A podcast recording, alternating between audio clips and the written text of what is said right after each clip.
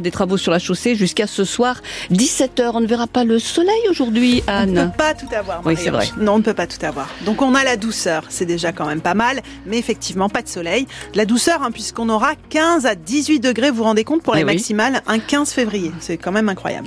Un coup dur pour la commune de Cire et les Bellevaux, près de Rio, en Haute-Saône.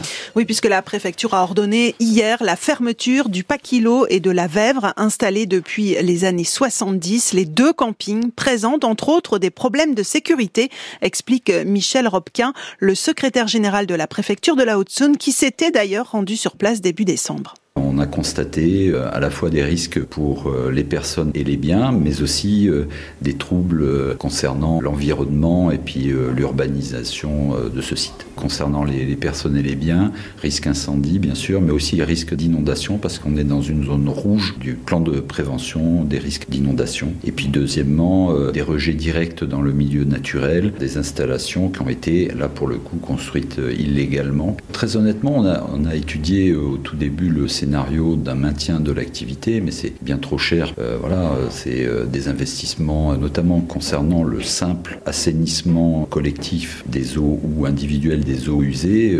On était à, des sommes, par exemple 200 000 euros hors taxe, ce qu'une commune comme Cyril et Bellevaux ne peut pas supporter, bien évidemment. Donc on, on a abandonné ce scénario.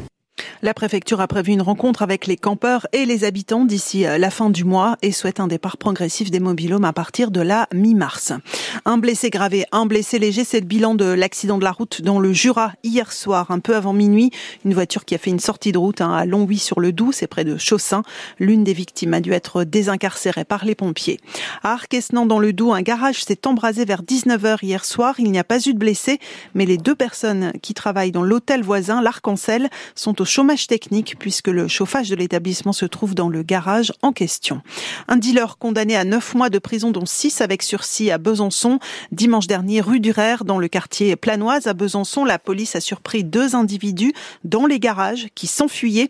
L'un d'eux s'est débarrassé d'un sac, sac contenant près de 250 grammes de résine et herbes de cannabis, ainsi que quelques grammes de cocaïne.